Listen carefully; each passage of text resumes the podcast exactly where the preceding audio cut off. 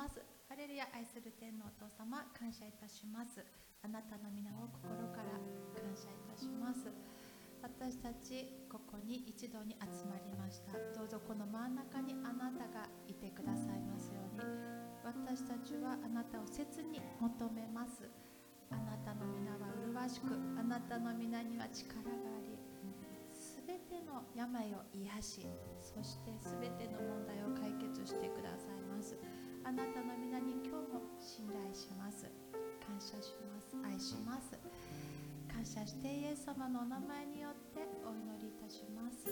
アーメン。では今日も皆さんと共に賛美を捧げていき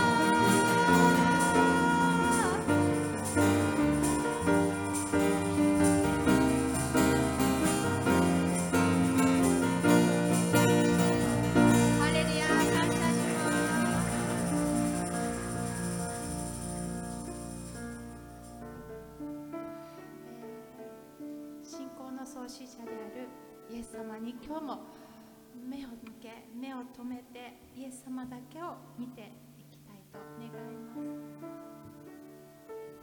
ます。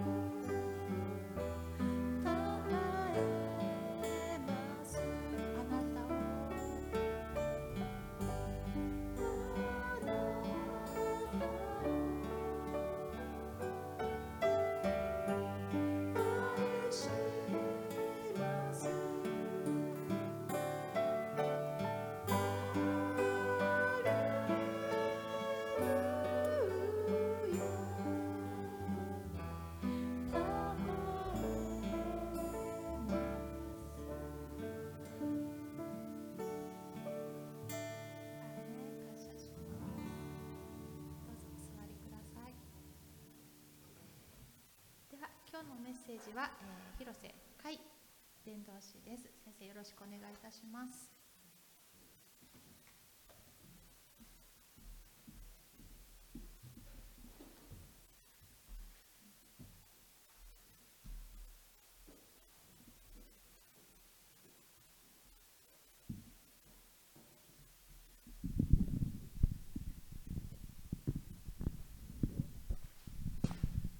皆さんおはようございます。す。ごいボリュームが大きいですね。今日も皆さんとご一緒に、えー、本当に主の御前に出て礼拝できる恵み感謝いたします。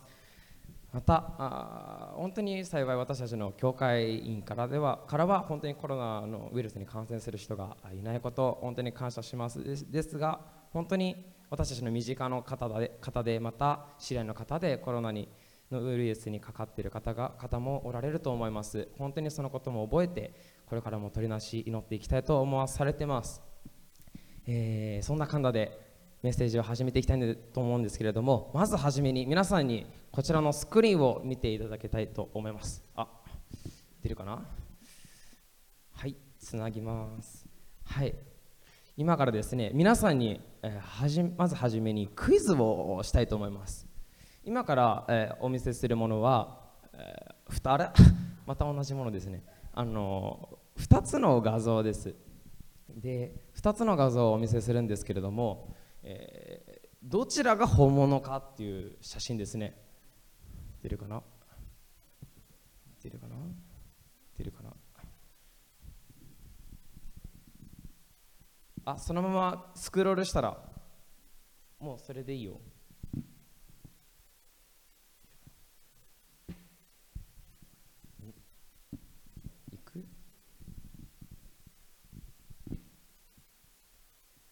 はいじゃあそれではまず初めにですねあのそれはまた後でいきたいと思います、えー、まず初めに聖書箇所を開きたいと思います。本日の聖書箇所は詩編の32編です。聖書をお持ちの方はあどうぞお開きください。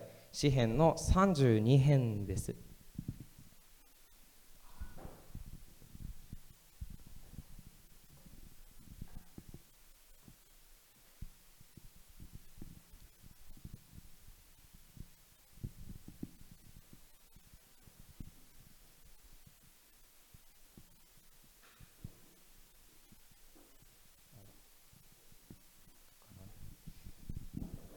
えー、聖書をお持ちでない方のためにも一応ちょっとパワーポイントを用意してたんですけれどもそちらの方が出ないのであのももしお持ちでない方はお隣の方に見せてもらうなどしてもらえたらと思います。はい。それでは、え、私が読んで読ませていただきます。32編、え、幸いなことよ。その背きを許され罪を負われた人は幸いなことよ。主が咎をお認めにならない人。その霊に欺きのない人は私は黙っていた時には一日中うめいて私の骨骨は疲れ果てました。それは見てが昼も夜も私の上に重くのしかかり私の骨髄は夏の日照りで乾ききったからです。私は自分の罪をあなたに知らせ私の咎を隠しませんでした。私は申しました。私の背きの罪を主に告白しよう。するとあなたは私の罪の咎めを許されました。それゆえ生徒は皆あなたに祈ります。あなたにお会いできる間に誠に大水の濁流も彼のところに届きません。あなたは私の隠れ場。あなたは苦しみから私を守り救いの完成で私を取り囲まれます。私はあなた方に悟りを与え行くべき道を教えよう。私はあなた方に目を留めて助言を与えよう。あなた方は悟りのない馬やラバのようであってはならない。それらは靴輪や手綱のバグで抑えなければあなたに近づかない。悪者には心の痛みが多い。しかし主に信頼する者には恵みがその人を取り囲む。正しい者たち主にあって喜び楽しめ。すべての心のすぐな人たちよ喜びの声を上げよう。アメン。今日はこのところからメッセージを取り継いでいきたいきたいと思います。この書かれている詩篇という箇所はですね、えーこれまで生きてきたクリスチャンの方たちまた当時この時は今から3500年ほど前と言われてますけれどもその時代に主にあって生きていた者たちイエス様を信じる者たち主を信じる者たちによって書かれた詩です。この詩を私たちが読んでいくときに主にあって生きるとはどういうことかいろんなことがある挫折もする成功もある。しかしその中で体験する神様との交わりについて書かれています。そしてそのこの詩篇の多くを書いた人がダビデという方です。今日はその人が書いたこの詩篇の32編を読んでいきたいと思うんですけれども彼はイスラエルで2代目の王様として、えイスラエルを治めました。彼は戦いに強い人。敗北というこの2文字を知る人の知ることのない人でした。彼が行くところどこにおいても勝利が勝ち取られこの時イスラエルは世界を見ても頭一つ出るそのような国でした。そして彼は後世に対して良い良い国を提供、継承していくんですね。また彼はとても神様を信頼するものでした。彼の言った言葉の一つですごく有名な御言葉があります。主は私の羊飼い。私は乏しいことがありません。彼は続いてこんなこと言うんですね。たとえ死の影の谷はあることがあっても私は恐れません。あなたが私と共におられますから。彼の持っていた信仰はとてつもなく大きなものでした。そしてその信頼は揺るぎないものでした。しかし彼にも一つの失敗一つの過ちがあったんですね。それだけを神様を信頼している人でも一つの過ち彼から見たらその過ちが小さなことだったかもしれない。しかしそれが大きくなり彼を苦しめることとなります。その中で書いた詩が今日の詩です、えそのストーリーを少し皆さんと分かち合いたいと思うんですけれども第2サムエル記11章をお開きください。第2サムエル記11章です。先日小川先生もこのところからメッセージを取り継がれてたと思うんですけれどももう一度ざっくりとですね皆さんと目を通しつつ今日の御言葉に触れていきたいと思います、えーすみません。今日パワーポイントが出ないので、えー聖書を開きいただければと思います。はい11章です。第2サムエル記11章です。お開きいただけたでしょうか、えー読ませていただきます。年が改め改まり王たちが出陣する頃ダビデはヨアブと自分の家来たちとイスラエルの全軍とを戦いに出した。彼らはアモン人を滅ぼしラバを包囲した。しかしダビデはエルサレムにとどまっていた。ある夕暮れ時ダビデは床から起き上がり王宮の屋上を歩いていると一人の女が体を洗っているのが屋上から見えた。その女は非常に美しかった。ダビデは人をやってその女について調べたところあれはヘテ人ウリアの妻でエリアムの娘バテシバではありませんかとの報告を受けた。ダビデは使いの者をやってその女を召し入れた。女が彼のところに来たので彼はその女と寝た。その女は月の者の汚れを清めていた。それから女は自分の家へ帰った。女は身ごもったのでダビデに人をやって告げていった。私は身ごもりました、はい、このところで、えー今回切らせていただきますけれども。あパワーポイントが出たようです。あすいません。まあこれは大丈夫です。カットして御言葉に行きましょう。じゃあ続いてつどんどん行ってもらって。あそのあ今ここですね。はい。はい。えー、えー、まあこのところで今あ私たち言いますと読んだんですけれども、え、ある時ダビデは、えー、自分の民が自分のイスラエル軍が戦いに出ているさなか自分は一人で王宮で休んでました。そして休みから明けて屋上を散歩してたところにところその王宮の屋上から一人の女性が見えたそうです。その女はシャワーを浴びていてとても美しかったと書いてあります、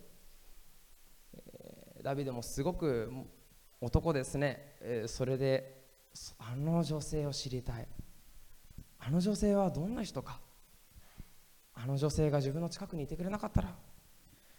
そんな思いでですね家来に頼んで彼女の情報を集めそして彼女を知りました。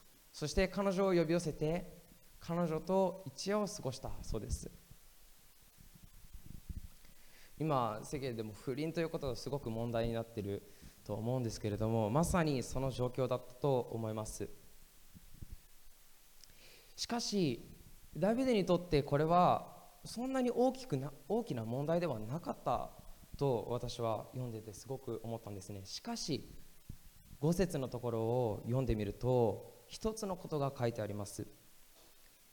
女は身ごもったのでダビデに人をやって告げていった。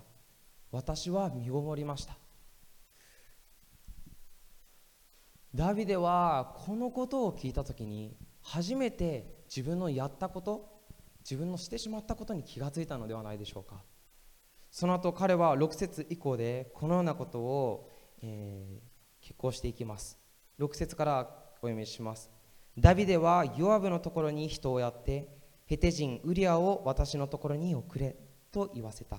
それでヨアブはウリアをダビデのところに送った。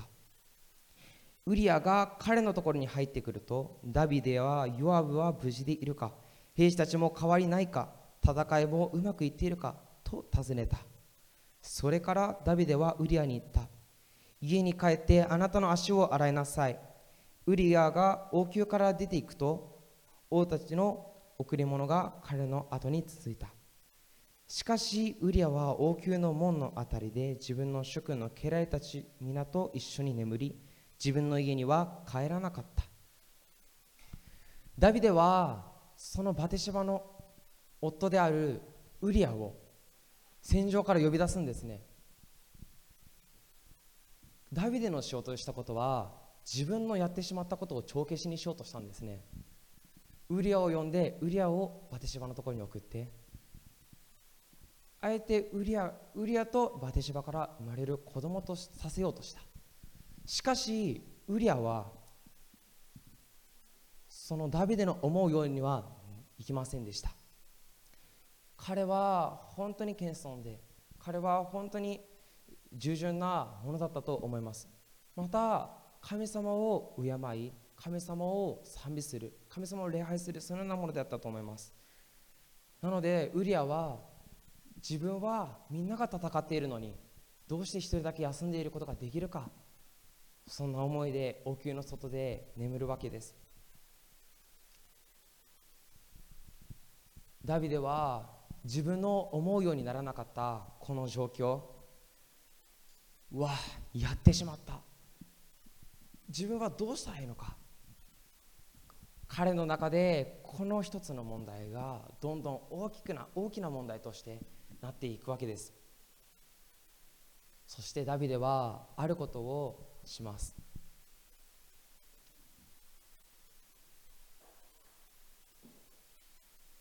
えー、すみませんえー、と13節ですね。ごめんなさい。13節お読みします。ダビデは彼を招いて自分の前で食べたり飲んだりさせ彼を呼ばせた。夕方ウリアは出て行って自分の主君の家来たちと一緒に自分の寝床で寝た。そして自分の家には帰らなかった。朝になってダビデはヨアブに手紙を書きウリアに持たせた。その手紙にはこう書かれてあった。ウリアは激戦の真正面に出し彼を残してあなた方は退き彼が撃たれて死ぬようにせよ。ダビデはある作戦を思いつきました。それはバテシェバの夫であるウリアを殺すということでした。それも自分の手で自らだったら国が何て言うかわからない。周りが何て言うかわからない。そうだ。今敵と戦ってるから敵に殺させよう。これでウリアは戦死という形で亡くならせよう。そのようにダビデは考えたわけです。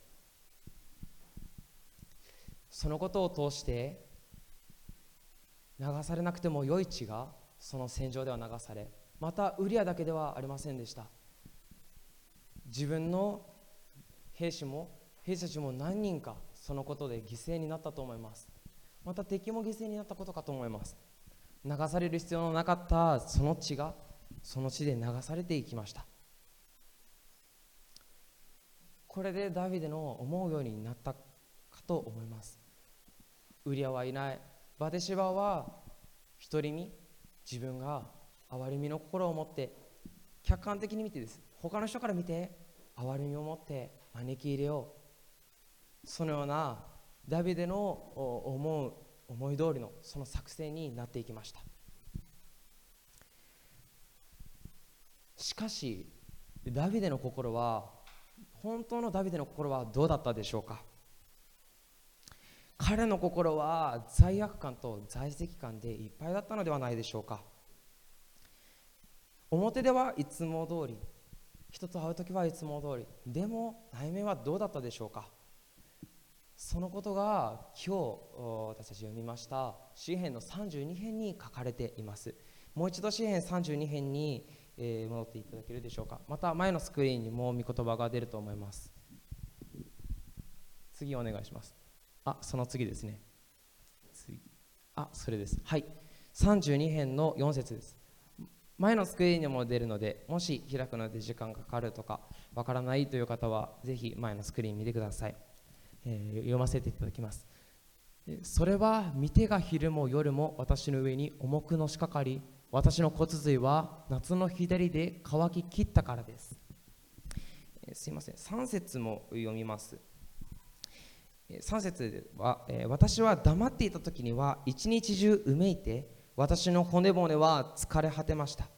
4節。それは見てが昼も夜も私の上に重くのしかかり私の骨髄は夏の日照りで乾ききったからです。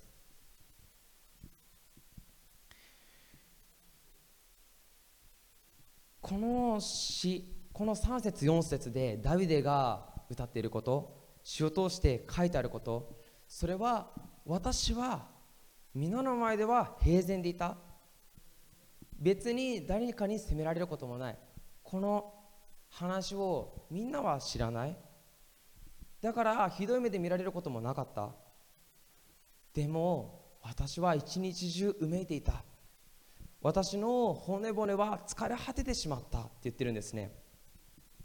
このうめきっていう言葉は声にならないような心の叫びです。自分の心の中で何か葛藤してる。言葉にして誰かには伝えたいけれども伝えたくないこと。誰かに分かってほしいけれど分かってもらいたくないこと。そのようなことがことそのような思いがダビデのうちにはあったみたいです。そしてこの骨骨は疲れ果ててしまった。この骨骨というのは自分自身のことです。自分自身そして自分のこの奥底の自分の中心にあるその思い。それは疲れ果ててしまったと言ってるんですね。つまり彼の心の中ではとてつもなく大きな葛藤。この一つの問題が大きな葛藤となっていました。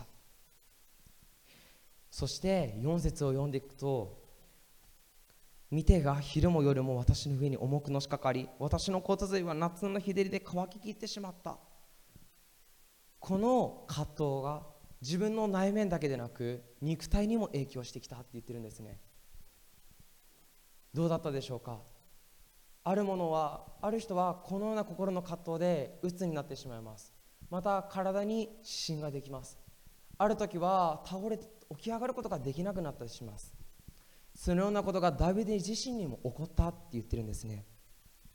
そして骨髄この骨髄当時骨髄というのは自分の体にエネルギーを生きるエネルギーを送るそのような器官として思われていました。それが乾ききってしまったって言ってるんですね。自分の力はもうどこからも出てこない。自分の体にこのエネルギーはどこからも流れてこない。それはもう乾いてしまった。もう彼は彼の精神も彼の心も彼の体ももうボロボロでした。私たちが日々犯してしまう過ち小さなことでも大きなことでもその一つの罪というものはこれほどまでに私たちに影響を与えていきます。私たちはこの罪を罪と直面するとき過ちと直面するときに私たちは時に見て見ぬふりをします。ある時は開き直ってします。開き直ってしまいます。あ自分はこれをやってしまうもんだ。もうしょうがない。あれはしょうがない。ある時は先ほど言いましたように自分で自分のことを責め続けちゃいます。私にもそのそういった経験があります。あと皆さんにもあると思うんですね。私は小さい頃から結構嘘をつくような癖がありました。癖がすごくあったんですね。で今でもなんかとっさに出てくることが嘘ついてしまってあごめん今の嘘っていうことが結構あるんですけれどもあとは自分は結構自分の義を正そうとしてしまいます。自分が思ってることが正しい。それを相手に教えつけてしまいます。そのことで相手を傷つけてしまいます。手が出てしまうこともあります。しかし自分は親に似たからかもしからかもしれませんけれども自分をめちゃくちゃ責めるんですね。もう自分を責めて責めてこれをやってしまった。あ自分はなんて悪いやつだ。あ自分は相手を傷つけてしまった。自分は生きる価値もないやつだ。そのような自分を責めるんです。そして最後に私が思うことそれは時間とともにこの気持ちはなくなるだろう。そう思うんですね。皆さんにもこのような経験があるか分かりませんけれどもダビデは僕はこの詩を読んだ時にダビデのストーリーを読んだ時にダビデも同じだったんじゃないかなって思います。それはダビデ自身も神様をめちゃくちゃ愛する人とても賛美する人神様を本当に礼拝する人だったからです。神様に対する熱量はとてつもなく人一倍ありました。しかしだからだからこそ彼は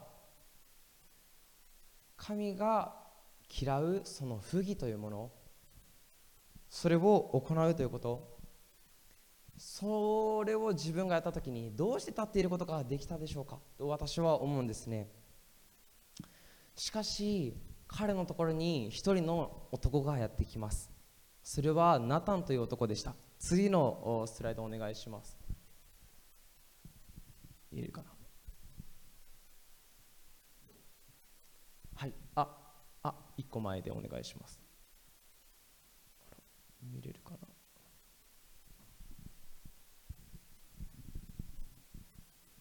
はい第2サムエル記の12章を今から読ませていただきます。主がナタンをダビデのところに使わされたので彼はダビデのところに来て言った。ある町に2人の人がいました。一人は飛んでいる人一人は貧しい人でした。飛んでいる人には非常に多くの羊と牛の群れがいますが次お願いします。貧しい人は自分で買ってきた買ってきて育てた一頭の小さなメスの子羊のほかは何も持っていませんでした。子羊は彼とその子供たちと一緒に暮らし彼と同じ食べ物を食べ同じ杯から飲み彼の懐で休みまるで彼の娘のようでした。するとダビデはその男に対して激しく怒りを燃やした。あすみません。ちょっと抜けてますね。第2サムエル記。ごめんなさいちょっと抜けてるので聖書から読ませていただきます。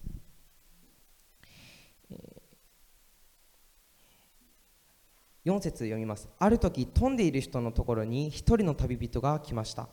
彼は自分のところに来た旅人のために自分の羊や牛の群れから取って調理するのを惜しみ、貧しい人のメスの子羊を取り上げて自分のところに来て人のために調理しました。するとダビデはその男に対して激しい怒りを燃やし、ナタンに言った。主は生きておられる。そんなことをした男は死刑だ。その男は憐れみの心もなく、そんなことをしたのだから、そのメスの子羊も4倍にして償わなければならない。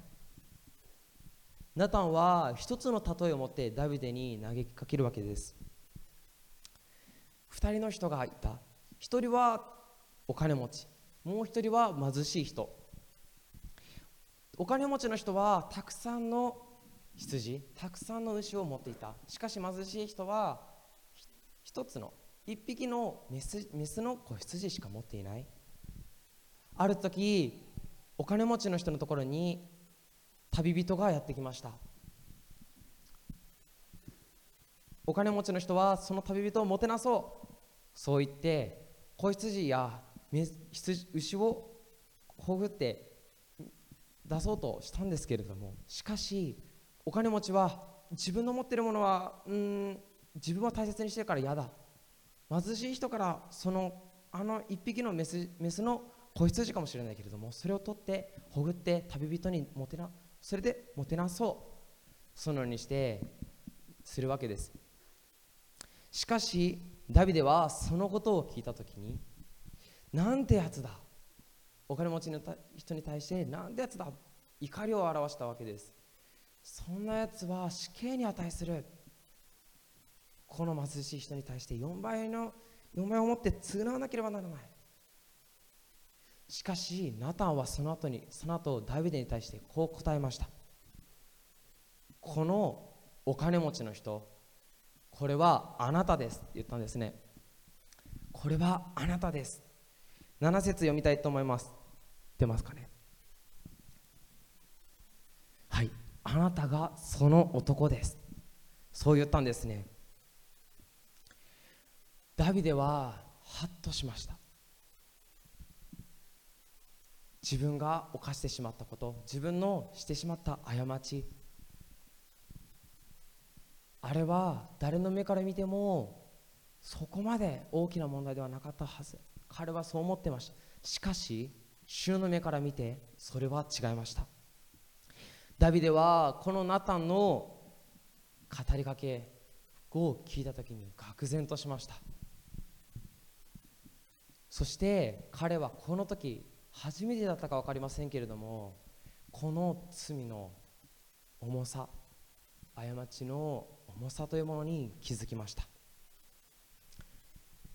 しかしダビデがこのナタンからの語りかけを聞いた後にしたこと。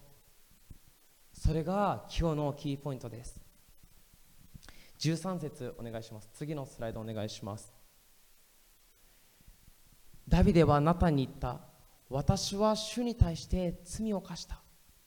ナタンはダビデに言った。主もまたあなたの罪を見過ごしてくださった。あなたは死なない。ダビデはナタンに言った。私は主に対して罪を犯した。ダビデのしたこと。ダビデは自分の犯してしまったこの罪に対して。私は罪を犯した。告白したんですね。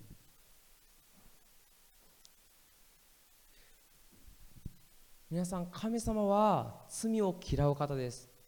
罪とは一切の関係も持たれないお方です。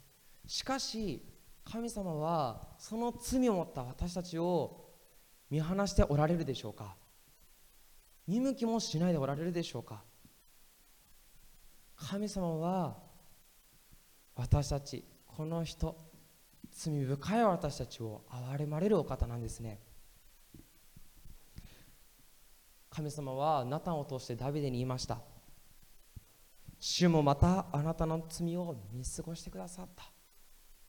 神様はあなたのその罪を私はもう忘れたって言ってるんですね。主は憐れみ深いお方ではないでしょうか。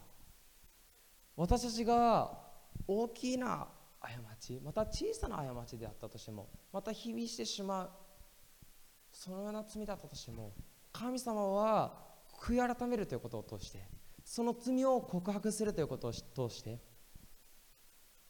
自分はもうダメだ。自分の力ではこの罪はどうもすることができない。そう神様の御前に諦めたその答えを通して神様は憐れみを与えてくださるんですね。新約聖書の中でこのような御言葉があります。次の御言葉をお願いします。しかしもし神が光の中におられるように私たちも光の中を歩んでいるなら私たちは互いに交わりを保ち御子イエスの血はすべての罪から私たちを清めます。もし罪はないというなら私たちは自分を欺いており真理は私たちのうちにありません。次お願いします。もし私たちが自分の罪を言い表すなら神は真実で正しい方ですからその罪を許しすべての悪から私たちを清めてくださいます。もし罪を犯していないというなら私たちは神を偽り者とするのです。神の御言葉は私たちのうちにありません。もし私たちが自分自身もし私たちが自分の罪を言い表すなら神は真実で正しい方ですからその罪を許しすべての悪から私たちを清めてくださいますと。神様は言ってくださるんですね。もし私たちが自分の罪を認識しそして悔い改めそれを神様の見舞いに言い表すなら神様もその罪を許してくださる。神様はそのために2000年前にこの地上に一人の人を使わされた使わされました。その方は神であられたがしかしその身分を捨てられて人の救いのためにこの地上で十字架この地で十字架の上で全ての罪を背負いそして死んでくださいました。そして今日もなお私たちはこのお方を信じることを通して全ての罪から全ての過ちから全ての不安全ての恐れ全ての痛みから解放されていきます。その方こそ私たちの信じるイエス様ではないでしょうか。今日もこのお方に私たちはすがることができること。この恵みなんと幸いなことではないでしょうか。詩篇に戻りたいと思います。ダビデもこのことを語っています。5節です、うん、はい5節です。私は自分の罪をあなたに知らせ私の咎を隠しませんでした。私は申しました。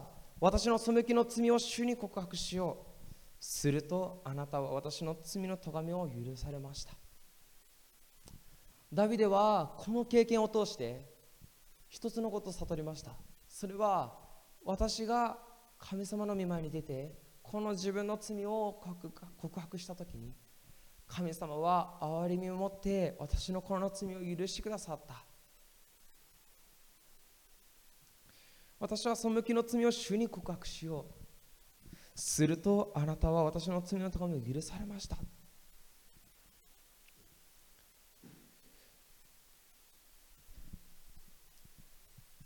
私たちはこの経験を通して全てのものから解放します。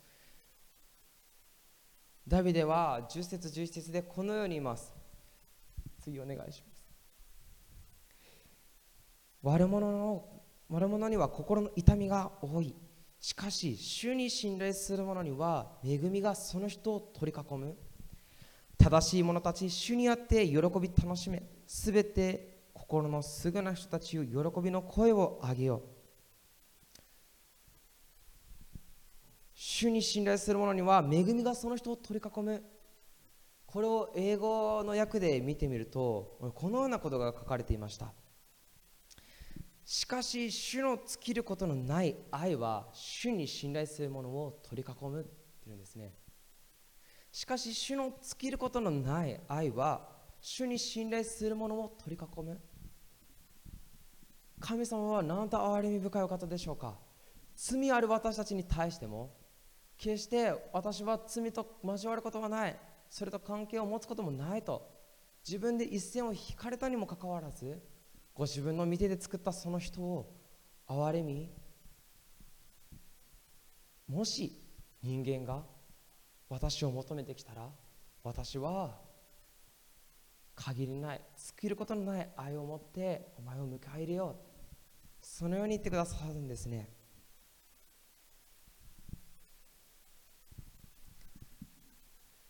ダビデはダビデの心は本当に喜びで満ち溢れました。ダビデはこの11節で喜び楽しめみんな聞いてみ聞いてるか？私はこのようなことがあった。私は絶望を感じた。しかし神様に会って希望を見た。だからみんな喜び楽しむんだ。救われた者たちはみんな楽しむんだ。そのように言ってるんですね。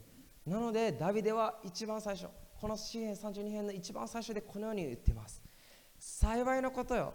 その背きのその向きを許され罪を覆われた人は幸いなことよ。主が10日をお認めにならない人その霊の霊に欺きのない人はダビデはこの2節を通してこのように言うんですね。ダビデはこのように言います。私は神様に対して反逆の思いを持っていた。神の権威に対して私は反抗心があった。また言うんですね。私は神様が与えてくださったその道に歩み続けることができなかった。またそれを自分で選択してしまった。また自分のうちには不義がある。神様は義であるかもしれない。私を私が信じる方は義かもしれない。しかし私は不義を行い続けてしまった。しかし神様はこのようなダビデに対して罪の許しを与えました。私たちが信じているこの福音というものは本当の福音というものは何か行いによるものではない。ただイエス・キリストを主として認めること。パウロも同じことを言ってます。パウロはこの詩篇の32編をローマ人への手紙で引用してるんですね。それはどのように引用されてるか？見てみたいと思います。これはちょっとスクリーンにはないんですけどスライドにはないんですけれどもローマ人への手紙4章です。先日私はある友達に会いました。その友達はすごく面白くてですね私が町田駅で雨の時バスを待っていた時に出会ったお友達でした。でそのお友達にえー、君面白いねって言われて今度一緒にご飯食べに行かない？って言われてですねご飯食べに行きました、えー、そしたらなんと、その人が、まあ、ある宗教の方だったんですね。でとてつもなくその宗教を愛してその宗教を信仰していて君にもこれを伝えたい逆に伝道されたんですね僕は。でその中でその時から自分はあ自分の信じているものは果たして何だったのか？っていうことをすごく改めて考え始めたんですね。でその中で自分が見つけた答えはこれだこれでした。えー、っとですね。あ6節で4章の6節です。ローマ人への手紙4章の6節。読みます。ダビデもまた行いとは別の道で神によって義と認められる人の幸いをこう言っています。不法を許され罪を負われた人たちは幸いである。主が罪をお認めにならない人は幸いである。行いによらずにして救われる人。ただ神様を信じるだけ。神様のにあるその義にあって私たち救われる。それが救いなんだって言ってるんですね。皆さんの中には今ないでしょうか？このような過ちで今心がすさんでる。何か辛い。何かなんかどうもすることができない。そのようなことはないでしょうか？また人にしてしまったまた人に見える形でしてしまったことだけではなく自分自身を責めているところはないでしょうか。神様はどのような存在として私たちを作ったでしょうか。愛する存在として作りました。しかしその神様の愛する存在を自分自身で傷つけてはないでしょうか。しかし神様はこう言います。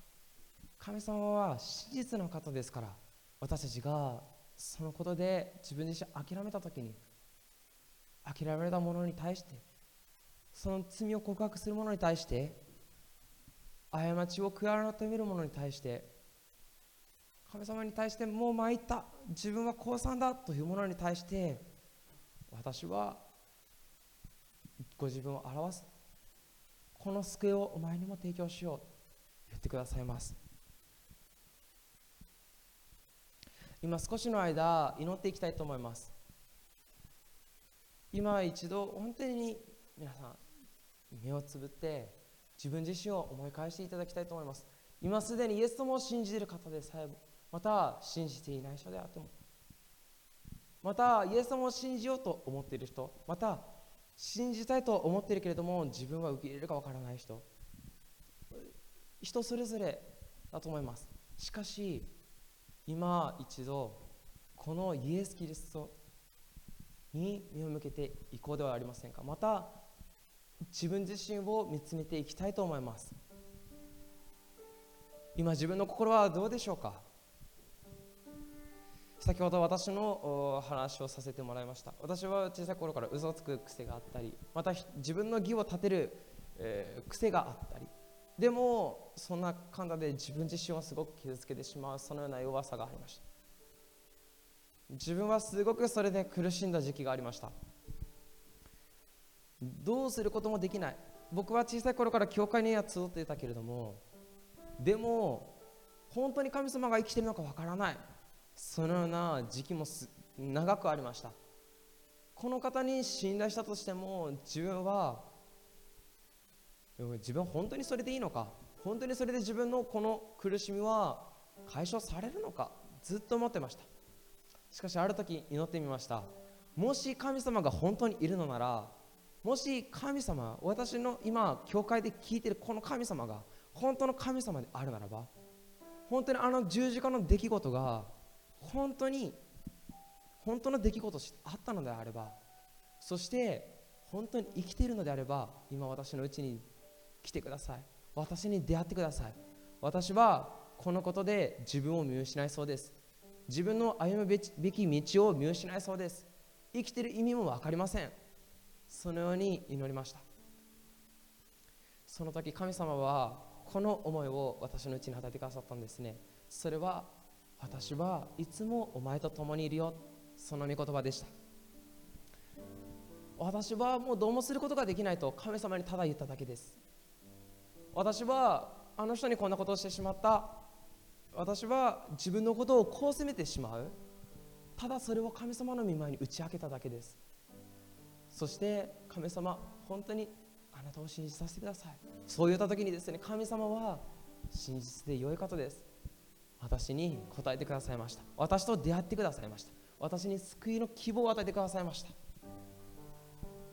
今一度本当に皆さん自分の心はどうか？自分にとって神様は必要か？神様とはどのような存在か？今一度考えていきたいと思います。また思い巡らしていきたいと思います。また祈っていきたいと思います。それぞれの口で結構です。また思いの中でも結構です。祈っていきたいと思います。祈っていきましょう。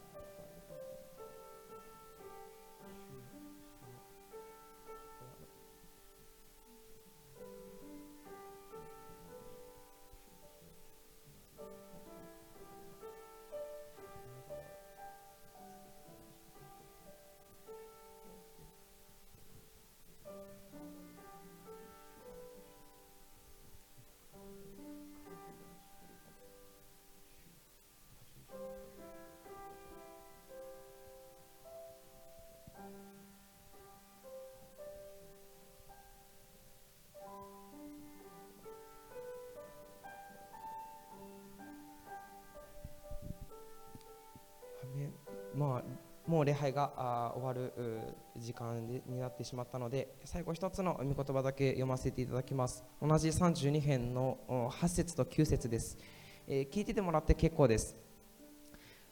私はあなた方に悟りを与え行くべき道を教えよう。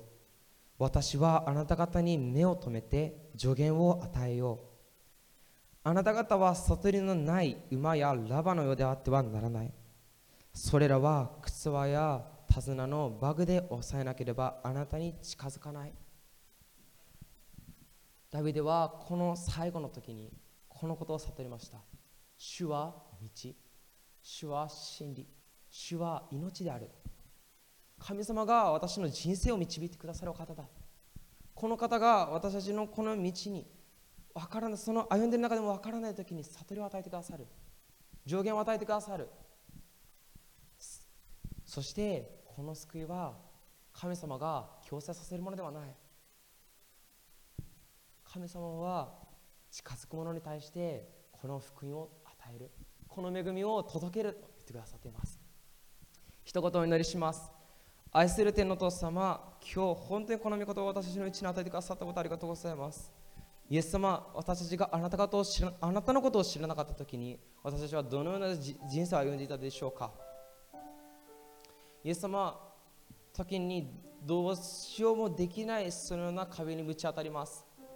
また自分の犯してしまったその過ちに後悔をしそれで自分を責め続けてしまう時もありました。しかしあなたが出会ってくださった時に主よあなたの御前にこの思いを打ち明けた時にあなたはどうだったでしょうか？あなたは私のところに来てくださったこと。私自身のところに来てくださったことありがとうございます。イエス様は本当にあなたのこの福音に主よあなたのこの救いに出会えたことありがとうございます。イエス様はしかし今ではさえもこの葛藤はあります。主よ本当に弱さを抱えた私たちです。主よどうぞ助け続けてください。あなたの救いを本当に与えてください。主よますますあなたを見続けさせてください。あなたを見ていきます。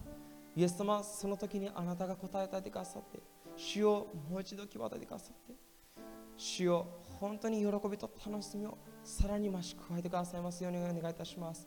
今一人一人のうちにあなたご自身が豊かな豊かな平安と豊かな豊かな救いを注いでください。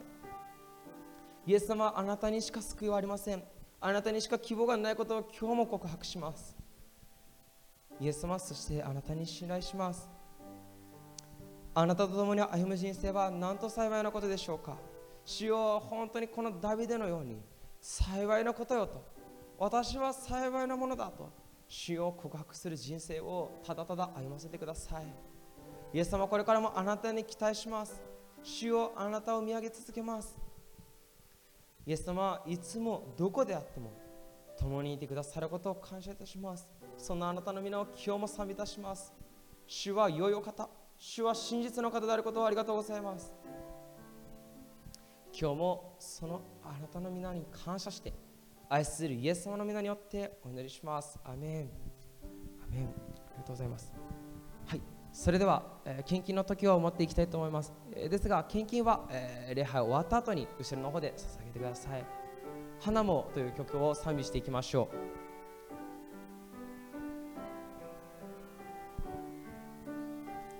う。ここに泉が湧く。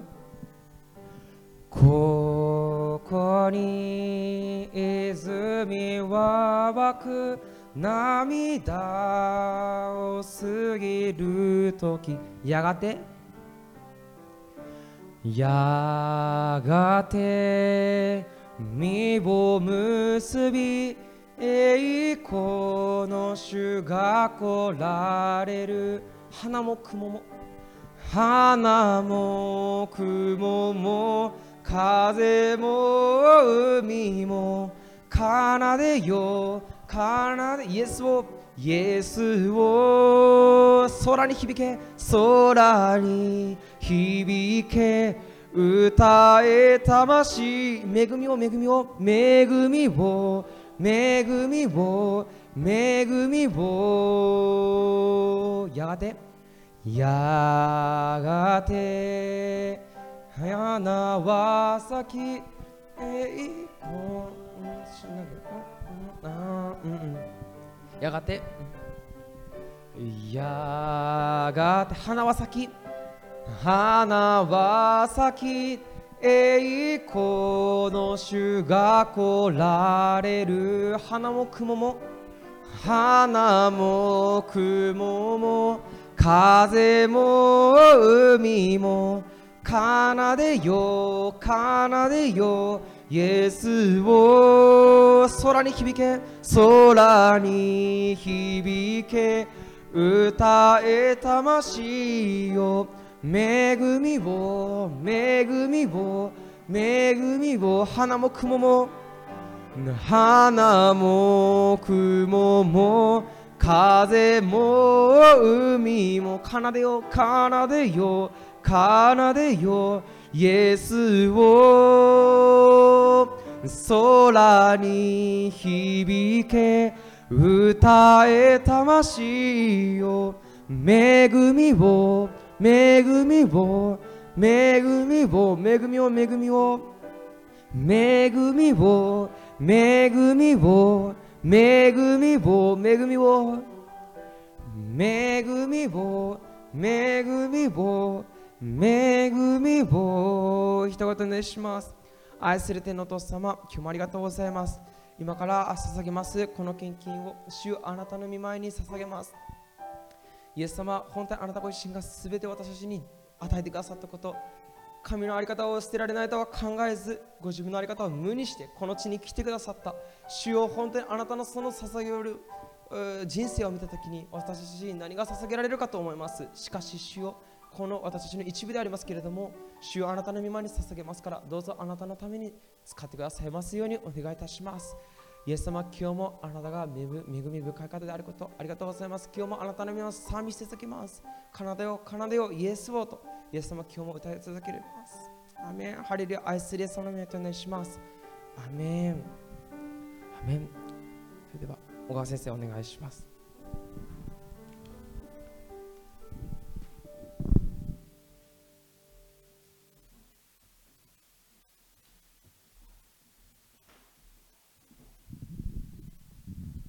ぞ皆さんお立ちください。昭和を賛美し祝祷します。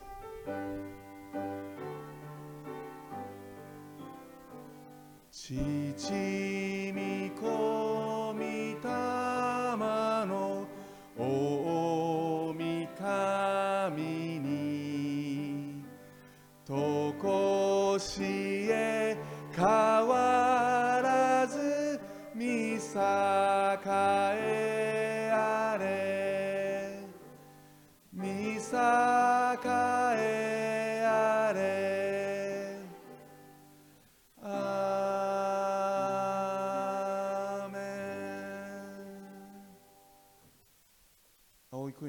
は主イエス・キリストの恵み父なる神の大いなる愛聖霊の恩親しき交わりが今日ここに集われました愛する兄弟姉妹とともにまたそのご家族の皆様とともに今日オンラインでご覧になっているすべての皆様と共に今からのち常しえまでもありますように主イエス・キリストの皆によって祝福を宣言します。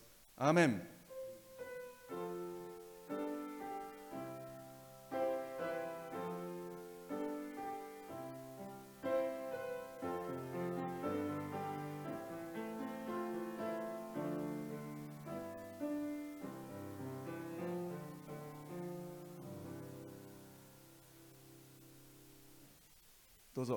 お世話になってください、えー、礼拝を閉じたいと思います。どうもありがとうございました、えー、オンラインを見ている皆様、えー、非常に心配ですけれども、えイエス様を握って日々歩んでいきましょう、え祝福がありますように。